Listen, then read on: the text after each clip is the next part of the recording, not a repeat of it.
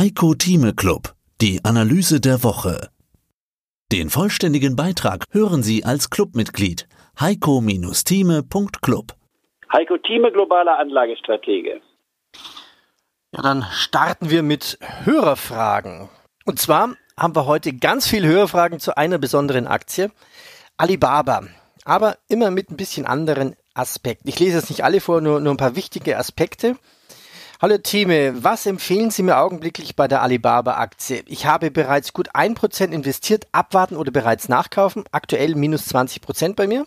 Zwei, ich hoffe, Sie hatten ein schönes Weihnachtsfest, das kürzt sich ab. Unterm Weihnachtsbaum erteilte uns ja China eine nicht so frohe Botschaft. Inwieweit empfiehlt es sich Alibaba gemäß der Club-Nachkaufregel bei sich zeigenden Schwäche nun noch nachzukaufen? Können Sie uns eine Prognose geben, wo die Reise hingehen könnte?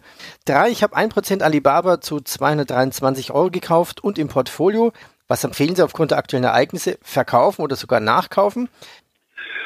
Alibaba und China sind gute Fragen, berechtigte Fragen. Erstens, ich hatte ja bisher immer gesagt, Portfolioaufteilung 15 Prozent bis 20 Prozent im ETF im DAX, 20 äh, Prozent im Dow Jones, weil es die größte Börse der Welt ist, nicht wahr? Und dann 5 Prozent in Japan, drittgrößte Wirtschaft der Welt, 5 Prozent in China, zweitgrößte Wirtschaft der Welt.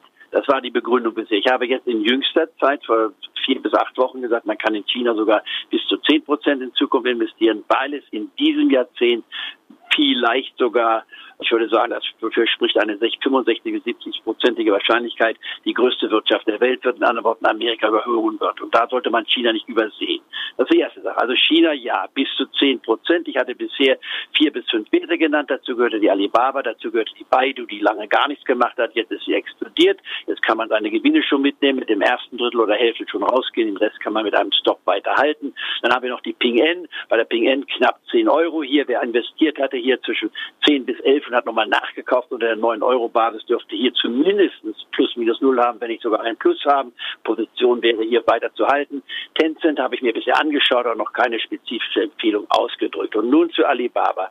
Alibaba ist ein Riesenunternehmen, war an der Spitze mit 800 äh, Milliarden, nicht wahr, Euro, jetzt muss ich sagen Dollar, das sind jetzt, Moment mal, das sind Dollar-Bewertungen, also ein Riesenunternehmen jedoch, was wir haben. Äh, Alibaba, ein, ja, ein Mischwarengeschäft, man die machen alles, nicht wahr, die sind im Internet tätig, die sind eine Amazon.com ja, auf China bezogen, machen Riesenumsätze, haben technologische Unternehmen, sind also, bei denen ist fast alles drin, wenn man so will. Das ist im Grunde genommen ein ETF auf China bezogen, auf den Konsum, auch auf den Finanzsektor. Und hier kommt jetzt die chinesische Regierung und denen gefällt nicht, nicht wahr, dass der Gründer von Alibaba etwas renitent ist. Warum? Weil er auch gewisse Emotionen hat. Ob er politische Ambitionen hat, würde ich mal nicht sagen. Aber letzten Endes gefällt es Herrn Xi nicht. Herr Xi lässt sich ungern in seine eigene Suppe spucken und äh, ist hier noch totalitär ausgerichtet, auch diktorenmäßig muss man sagen.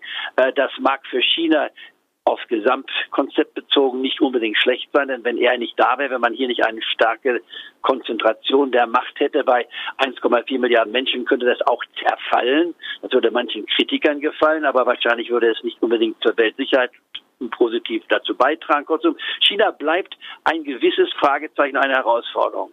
Meine Meinung ist die, wie ich vorhin schon sagte, wir müssen uns eigentlich mit allen Ländern versuchen zu einigen, einen Kompromiss zu finden. Auch für die deutsche Wirtschaft als Exportnation ist China sehr, sehr wichtig.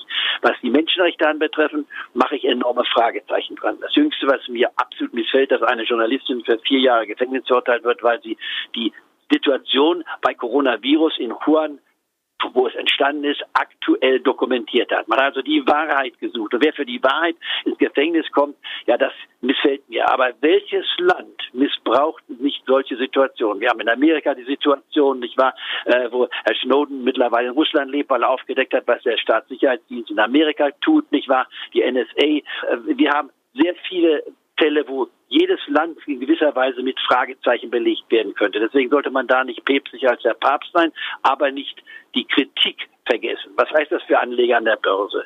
Äh, wer zum Beispiel sagt, nee, China gefällt mir nicht, mache ich nicht, der muss nicht in China investieren. Der muss sich natürlich dann auch fragen, soll man eine Siemens investieren, nicht wahr? Die ja in China Geschäfte macht? Soll man mit Airbus, nicht wahr, als handeln, die ja letztlich auch Flugzeuge nach China mitverkauft? Also kurzum, da müsste man sehr vieles von seinem Anlagezettel quasi streichen.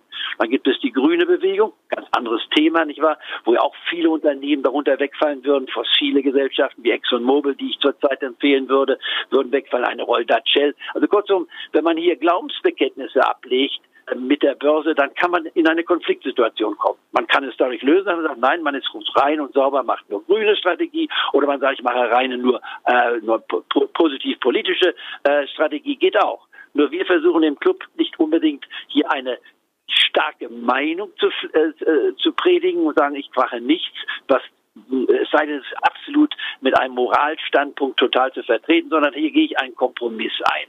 Das ist das Erste. Das Zweite ist, Alibaba ist, wenn man meine Strategie sieht, wir waren bei 280, nicht wahr, ist jetzt 30, über 30 Prozent gefallen, war bei 175 oder 177 schon gewesen. Das ist ein absolut. Sie hörten einen Ausschnitt aus dem aktuellen Heiko Thieme Club.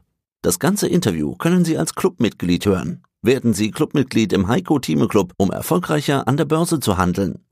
Mehr dazu klicken Sie auf den untenstehenden Link. Heiko Thieme spricht Klartext. Der Heiko Thieme Club.